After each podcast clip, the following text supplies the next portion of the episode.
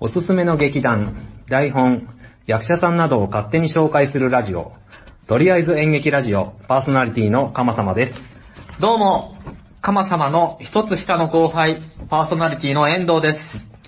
番組を始める前に注意事項があります。我々は演劇の専門家ではありません。内容についてはご容赦いただけると、これ幸いでございます。はい、とりあえず演劇ラジオ第4回でございますね。もう4回なんですね。そうですね。なんか、久しぶりですね。第4回、どうですか第1回から3回まで配信してみましたけれども。 ああ、そうですね。はまあやっぱり、音が聞き取りづらいっていうの はね。僕もあの、第3回まで聞きましたけど、はい。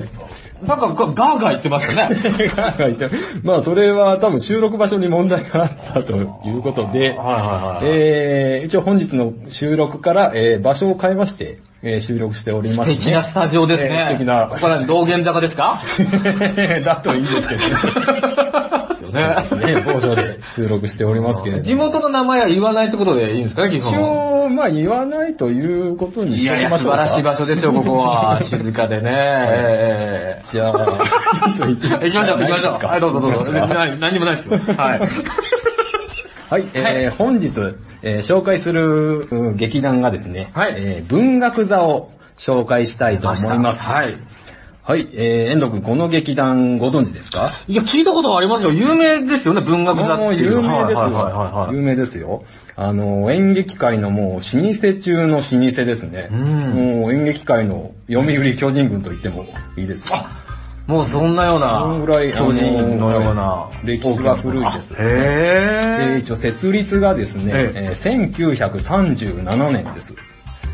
まあ1937年うんピンピンとこないでしょ。え、え、第一次世界大戦とか、その頃で第二次世界大戦が45年に終わってるから、そうですね。戦前の話ですか戦前です。あえっ、と、歴史で言うと、えー日中戦 争が始まった年ですー。日ね。中ですかええあらあらあら。えっと、で、年号で言うと、えーええ昭和12年です。あらってことはうちのばあちゃんが12歳の頃ですね。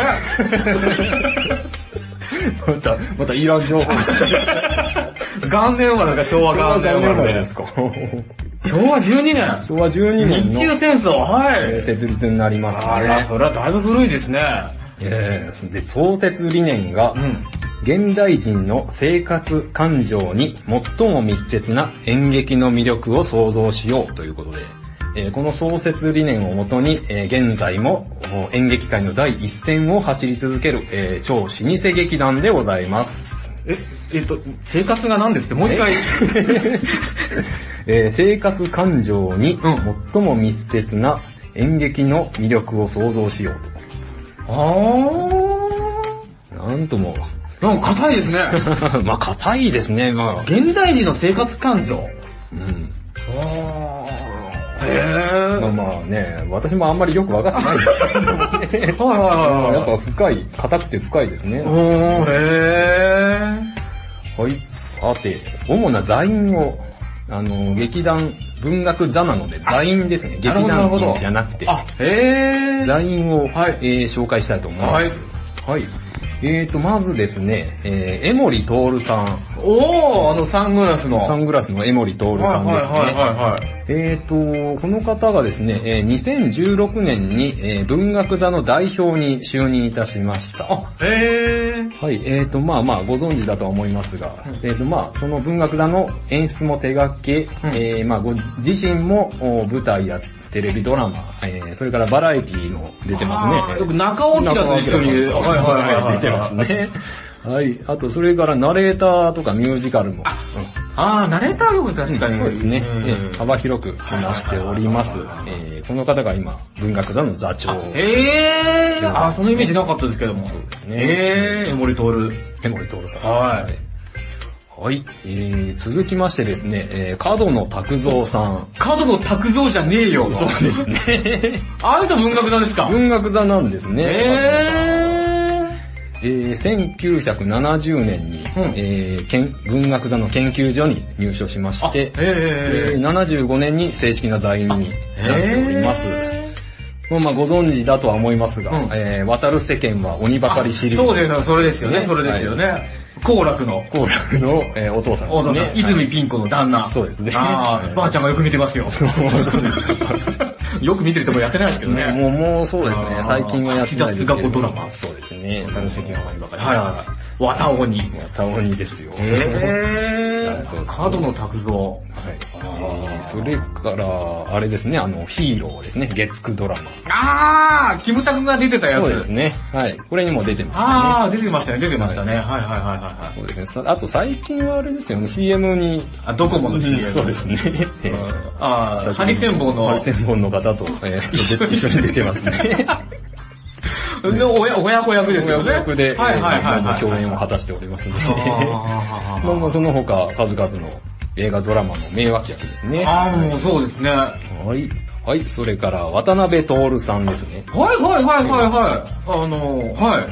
え、あの、ピーターパンの旦那。そうそうですなんだっけあのええ高木原郁恵さん高木原郁恵さんの、うんえーと、旦那さんで、まあ最近あの息子さんがよくテレビ出てるかな。あー、無線はタいレントとして出てる。そうですねあー、あ、はいえー渡と辺徹、はい、あ、文学座ですね。えー太陽に吠えるのイメそうージですがありねます。けえどえね。太陽に吠えろでデビューして、あはいはいえー私のイメージはですね、あの、くにちゃんの山田かつてないテレ ビ。ほんと子供の頃、あんたをご存知ですかいや、それこそ90年代。そうですね。えーあそこにまあレギュラーであー、いたかもしれない。ええいたかも、ええコントとかやってたのかなそうですねはいはいはいはい。いや、すごく面白い人だ な。そうですね。あの、どっちかというとドラマも出てますけど、バラエティの印象が私は強いかな。はいはいはいはいはいはい。そうですね。で、まあ、主な座員、有名な座員についてはこんなところですね。へー、でじゃあその3人共通点なかったって思ったらあるんですね。うんつなぐで繋がってるんですね。へー、そうですね文学座の座員はいですね。はいはいはね、あと、かつて所属していた、えー俳優さん。いはい。はい。これをですね、まあ、あの、そうそうたるメンバーなんで、バーっと紹介したいと思います。うん。はい、えーと、北村総一郎さん。あ、踊る大捜査線の。そうですね。はいはいはいはい。それから、キキキリンさすん。ごい、内田裕也の旦那。旦那じゃない、じゃない、妻、妻、妻。はいえはいー、ははいい。、えー、寺田実さん。矢田実ってどんな人うーん、知らないですか結構脇役で出てますけえど。あ、あの人、ヤクザみたいな。まあ、そうですね。ちょっと顔、顔、悪い顔してますね。はい。あれ、北の、北の映画出てます関係ないかこの映画は出てる悪いかかなもしれない。あじゃあ違うかえーはいはいはいそれから、橋爪勲さん。すごい。はいはいはいはいはい、えーはい。村野武則さん。うん。食いしん坊万歳。あ、へー、あ、はいはいはいはいはいはい。は、はいい、それから西岡徳馬さおー、知ってます知ってます。ん。はい。それから松田優作さ ん。なんじゃこりゃー。はいそうです。はいはいはい。それから中村正俊さん。おー、夕日が丘の総理大臣。えー、桃井香織さん。あー、湯上がり卵 花。そうですね。えー、寺島しのぶおさー、寺島しのぶさんも、あエロチックな感じの。ん。まあそうですね。えー、それから長谷川博己さん。はいはいはいはいはい。ええ男ですね。そうですね。えー、斎藤真二さん。斎藤真司この方、あのー、ジャングルポケット。あ、ジャンポケの斎藤さ ん。の斎藤さんですよ。文学座なんですか文学座おに、笑いじゃないですかえーと、所属して、その後、えー、お笑いに。へぇー、全然そのイメージなかったですね。はいはいはいはい。それから、内野聖陽さん。あー、NHK の大河も出てたあ人、そうですね。はいははいい。。それから、花田雄一郎さんですね。花田優一郎って何ですかえー、と、この方がですね、あの、NHK の、えーお母さんと一緒の、えー歌のお兄さんです。優一郎お兄さん。ゆういちろうお兄さんですね。あの、だい、まあ、長らく大輔お兄さんっていうのが、うんまあ、やってたんですけれども、おーまあまあ、さっきの引退しまして、はいえー、と、その後、ゆういちろうお兄さんになりました。へえぇー、ー。もう、まあ、セイロボットくんから、あ、画像が出てますね。はいはいはい。あ、全然わかんない。あー、まあ、わからないとお思いま母す、ね。さんと今の、今のと。今の歌のお兄さんですね。あ、へぇー。えー、私、大変今お世話になって、あえ ー、ご子息が。ご子息が。ご覧になってますか 毎日見てます。 へぇー。ねえあなたもさい、もうそのうちお世話になると思いあまー、す。そうかそうかそうか。えー、いやー、知らない知らない。知らないでしょうね。知らなえい今、あのー若い、ちっちゃい子供いるお母さんが、あーってなってますわ。 リスナー、リスナーさんえー、が。はいえー、あー、NHK のね。はい。この方も文学座の出身。あ、はい。えー。すごい、じゃあテレビに出てる人多いですまね。あまあそうですね、テレビとのつながりが、えー結構昔から多いようです。あ、へー。テレビのあの、プロデューサーとかディレクターが、あの、文学座に行って、ああーの、なんだ、いい役者はいねえかって結構探しに来てたらしいですね、なるほどあの、昔は。あそれこそね、テレビよりも長くやってるわけですもんね、劇団まあっていそうかですね、戦前からやってる劇団の。ので、例えばその、松田優作さんですあで、太陽に吠えろのプロデューサーが、はいえっ、と、その文学座の練習を見に来まして、はいはいはいそこで、えー松田優作さんを見つけて、うんうんうんうんで、えーあの、例のジーパンデカにえうんうんうんー抜擢されたっていうえ話がありますね。えー、あそういう意味じゃ、その渡辺徹も太陽に吠えるじゃ多ないですか。分そうですね、えああ、そういうルートがあるんですね。えそうですね、多分研究所で練習しているところを、うんうんうもんう見つか見つけられたんだと思いますけど。ああ、じゃあ、そのテレビのプロデューサーが文学座にスカウトに行くんですね。あ、そうですあ、ね。ええそういう感じが成り立っていて。そうですね、今はどうかわかんなあいでーすなけるど、ね、ほど当時は、えー結構あったみたいですね。えで、主な俳優さんはこんなところですね。ははい。それでは、えっ、と、その文学座の歴史の方を、はい。と振り返ってみたいと思います。はい。えー先ほども言いましたが、えっ、と、設立が1937年、えっ、と、昭和12年ですねう。ちのばあちゃんも12歳の時だ。 まだまだ、いらん情報を持ってきてそこの天丼はいるか。 えーとですね、えー、岩田豊夫さん、岸田邦夫さん、はいえー久保田万太郎さんを中心に、えー旗揚げされま した。岸田国夫さんだと岸田国夫戯曲賞の岸田あーそう国です夫。ねはいへー、文学座の人なんですね。今じゃそうだね。そうですね、戯曲賞って名が名前がうんうんうんうん。ついてる方なんですが、うんはいはいはいえーと文学座の一応旗揚げメンバー。えへっ、ー。と、多分役者さんではなくて、えっ、と、本を書く方の人やと思うんですけど、あーなるほどなるほど、その戯曲賞ですからね、戯曲としてえーその。うですねあー。えーと、進撃の劇団として結成いたします。ただ、えー看板俳優の、えー友田京介という方がいたんですが、はいえっ、と、戦争で戦死してしま い、うわー、時代ですね。そうです。ね、えー旗揚げ公演は、えーその翌年の3月に、えーとなってしまったということですね。日中戦争やってる頃ですそうやよっね。てるので、えーものすごい時代ですね。あー、すごい。で、えー、まあそのまま時代は太平洋戦争に突入するんですが、あー。で、えー、その当時ですね、んえーと、進撃弾圧っていうのがあったんですよ。はい。えー、これは何かって言いますと、んまあその当時、例えば、あの、舞台上で、ちょっとでもあの、戦争反対みたいなことを言うと、あーまあ軍隊がバーッとやってきてですあー、ね、あー、あー。おい貴様らと、陛下のご意志に背くのかと、あー、あー、あー。この戦争は天皇陛下の意志のもとにやってんだぞっつって、あー。弾圧を受けたわけですね、その当時。はいはい、表現に規制がかかってる頃ってことですよね。そうですねはいはいはい。で、えっ、と、他にも、文学座の他にも、進撃の団体って当時いくつもあったんですが、うんうんその進撃弾圧により、あうの、次々と、あの、進撃の劇団潰されていってしまいます。うん。ただ、あの、文学座はですね、うんいや、我々は反対性な舞台は行っておりませんと。うんうん芸術至上主義というのを貫きまして、はあ、はあはあはあ、えーなんとかその弾圧を逃れます。うーん。それで、えっ、と、まあまあ戦後を迎えるわけなんですけれども、はいやっぱりあの、食うの困る時代に、うん。ちょっと演劇見てる場合じゃなかったんですが、はい。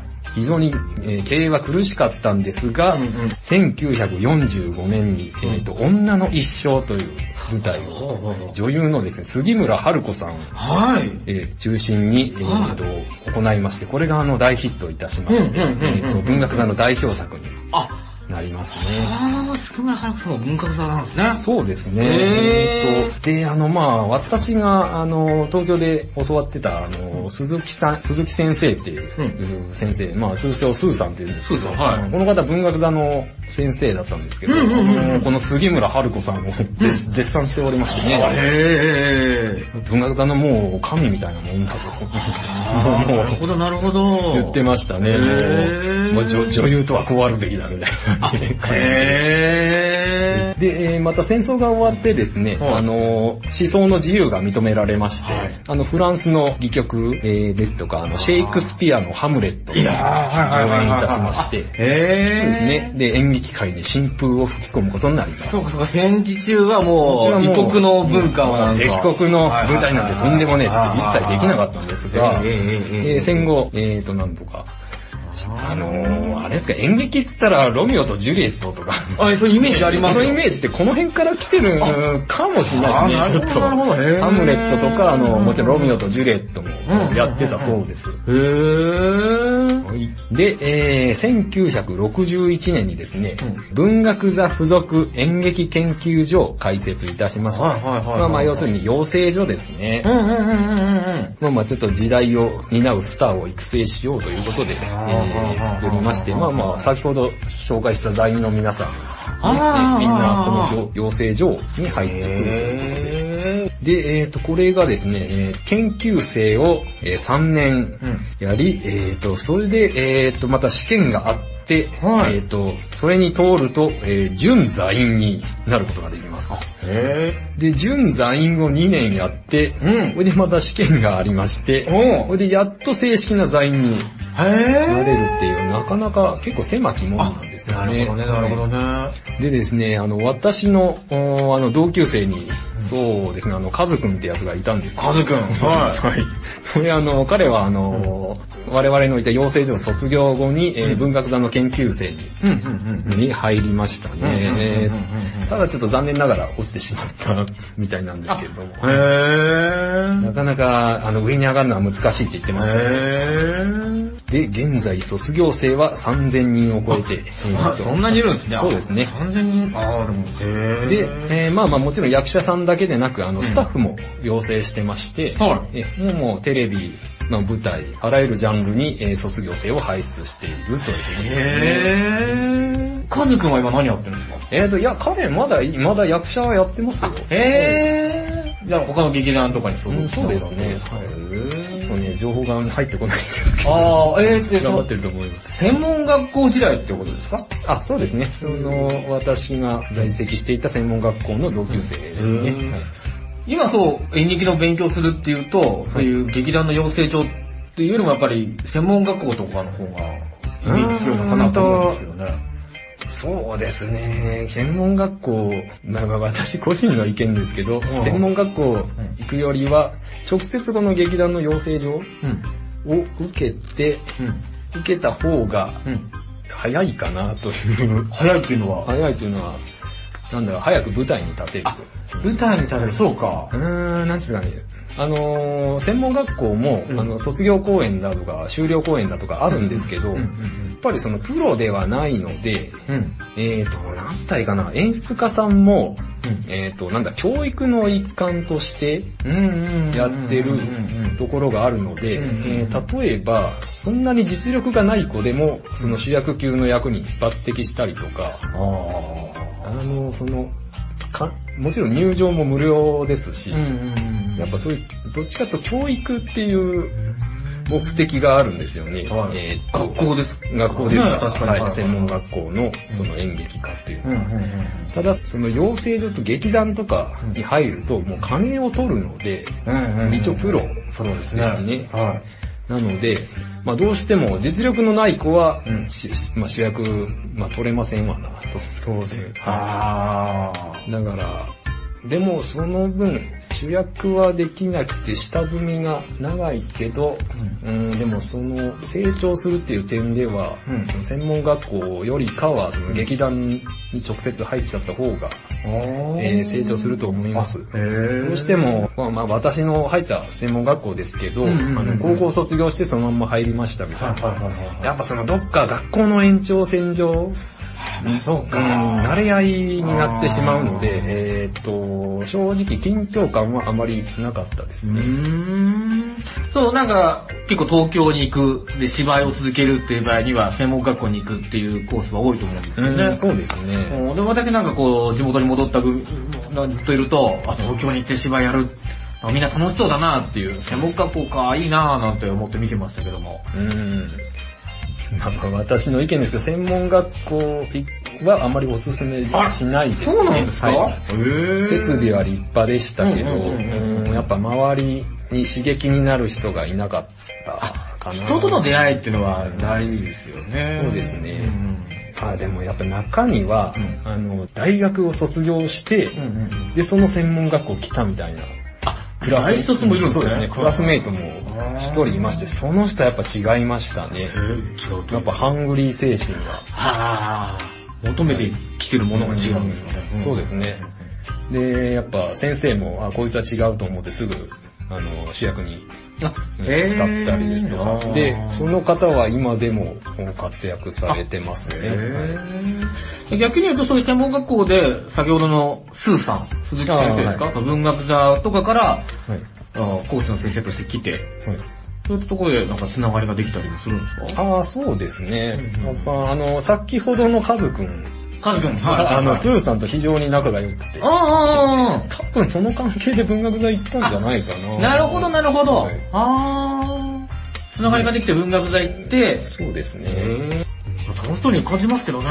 厳しい感じうんだ楽。楽しい、その、な、なんつうかな、ライライフとしては、多分楽しい学校としては非常に楽しかったですね。うんうんうんただ、その、役者としてえー有名になろうとか、そう思ってるんだったら、うーんと、ほんと直接劇団に、本気で思ってるなら直接劇団に行った方がいいですね。え、先輩は文学座に入ろうとは思わなかっええ私は思わなかった なた。あ、まあその文学座もじゃあ、カズ君に誘われてみる。ああー、カズくんに、そうですね、誘われて見に行きました。あ、えどんな芝居をするんですか文学座の芝居っていうのはですね、うんうんえー基本的には、うんえー劇場も小さめで、うん。で、派手な演出は行わないんですよね。へえーーとで、舞台のもう正面を向いてセリフを言うことはほとんどないです。へどっえ。ちかというと、あの、相手に向けてセリフを言います。ああ、舞台上の、そうですね、舞台上の役者さんに向けて、えうんーセリフを言いますね。へえはいで、あの、大きな声はあんまり出さないですね。それこそ相手の、舞台に立ってる相手に聞こえるぐらいの声であー喋るっていうのがほとんどですね。あのへえ。だからその、キャラメルボックスとか、うんそういうのと、あ、正反対です。ああ、なるほどなるほど。あ、だからいわゆるお客さんにこうわーっと見せるんじゃなくて、すね会話を中心とする時期だからテレビドラマには向いてるってことですかそうですね。えーと非常にテレビドラマとか映画とか、そっちの方よりですね。なるほど、はいなるほど。はいはいはいはいはだからそのセリフが聞こえるように、えーとうん劇場も、えーと小さめ。いはい。へぇー。えー高校演劇なんかは特にそうなんですけど、うんうん我々の顧問の、うんあの、ピーターパン先生、はいいるじゃないですか。はい。先生よくあの、正面向いて喋れと。あ、来ました来ました。そうですね、よく演出したんですけど、うん。あれはあの、あれです、上演する舞台が広いから、ああああ声が、あの、ちゃんと、いや客席まで客席届くように届くように正面を向いてうんうんうんうん喋りなさいっていう演出なんですね。あだいだいたい高校の演劇部の顧問ってそういう演出をするんじゃないー。でしょうあか。ーわかりますはいわかります。で、ただその文学座の方はどっちかというとリアルに近い、リアルの会話に近いい、えー、と演出をえ行いまますね。へで、あと、同じくその専門学校の時に、あの、うん金下先生っていう先生、これも文学座の方なんですけー。ど、はいはいはい。その人に教わったことがあるんですよ。はい結構、文学座で演劇界では有名な方みたいですよ。んで、その方がですね、あの、最初の授業で、うんあの芝居とはみたいなうん。うん。話になったんですよね。うん。で、芝居とは、あの、嘘をやらないことだっていうおー。ことを言ったんですよね。うんそれが、あの、だあの文学座の舞台をうんほぼ表してるかなと思思います。うん。嘘をやらないこそうと。やらないこと。だんから、あの、セリフもえーリアルに近い会話をしますし、はい。まあ、舞台の正面向いて言ったらやっぱ嘘じゃないですか。相手方に言わないと、あーこれは、あの、本当じゃないと。あそれから子供役にはちゃんと子役を使いますね。ー。うーん。子供役があったら。うんうんうん。いやあの、まあまあ、高校演劇はしょうがないんですけど、あのうん高校生が、うんあの、大人を演じたりとか、老人を演じたりとか、うんあの小学生を演じたりとうんか、あの、あるんですけど、あーまあありますねそういうええそういうのは一切なく、まあ嘘とも嘘ですもんまね。あそうですねうんうんうんうん。こういう嘘が成り立っちゃうので、演劇っていうのあーはあ、まあそうだ。ねそうですね。ただそういうことを一切やらない。へえ。嘘をやらないっていうのが文学座。そういう舞台の哲学があるんですね。そうですね。文学座はいはいははいはい。なので、えーやっぱ舞台を初めて見る、ドラマとか映画とかしか見たことないっていう人は、もしかしたら入りやすいかもしれないですい。ね。なるほどなるほど。はいはいはいはいはいはただ、あのーキャラメルボックスみたいな派手さはないですし、うんうんうんあの、野田さんの舞台のような、その、パワーもそ、パワーで言うと正直そんなないんですよい。ね。逆に言えば野田秀樹は全部嘘ですも んね。あれも、ね、あの、セリフ、見せるための嘘ですもんね。そうですねはいうんうんうんうんセリフも合ってないような、そうですね。言はい葉としてのね遊びになっている感じだけどう、ん会話として成り立たないですもんね。ああ、まあそうですね。あー文学の会話重視の。そうですね、会話重視ですね。そのセリフ一個一個かなり掘り下げて、うんここんな感じで言った方がいいかなとか、へーかなりえー掘り下げてやってます。えー、なので、まあ、まあ、じうん地味っちゃ地味です。あー 言ってしまえば、ちょっと失礼かもしれないですけど。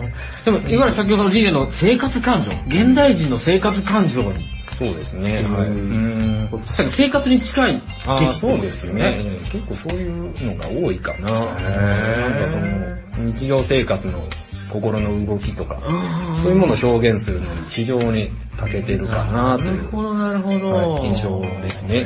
はいへー大人な感じしますね。あまあそうですね、大人な感じです。はい。大人になると、こう、ここ言葉を持つ感情っていうんですか、小さなことがすごく染みたりしますよね。ああ、大人に年取ってくるとね、うん死にますね。 そうなんですよ。あの、小さい頃お茶なんか渋くてまずいと思ってたのに、はいなんかあの渋さがこう、落ち着いて、スーッと こう、くるような、うんわびさびみたいな世は界いはいがは、いちょっとわかるようになるじゃないですか。うん、そうそうそう。ね、そういう渋いものが分かってきますよ。あ年ー取るとわかりますよ。はいはいはいはい。面白いですね。言われてみれば確かにそれ、嘘っちゃ嘘ですけどね、芝居は。ああ、まあそうです嘘ね。を楽しむっていう部分もあるけれども。そうですね。うんもともとの本流っていう感じしますからね、文学座っていうと。まあそうですね。まあまあ、大人の人に見ていただきたいかな。へーいや大人の大人向けですね。へじゃあ本日はこんなところで。ー。はい。よろしいですかはい。 ななんか言い足りないことありますかはい、それでは告知です。はい。とりあえず演劇ラジオでは皆様からのご意見、ご感想、紹介してほしい劇団などお便り募集しております。えーポッドキャストの番組ページ内の評価とレビューのページから、また、ツイッターやツイッターのダイレクトメールでもお便り募集しております。ツイッターはすべてアルファベット小文字で、アットマーク、engeki、radio、アットマーク、engeki、radio、演劇ラジオと検索してください。お便りお待ちしております。それではまた次回お会いいたしましょう。さようなら。さようなら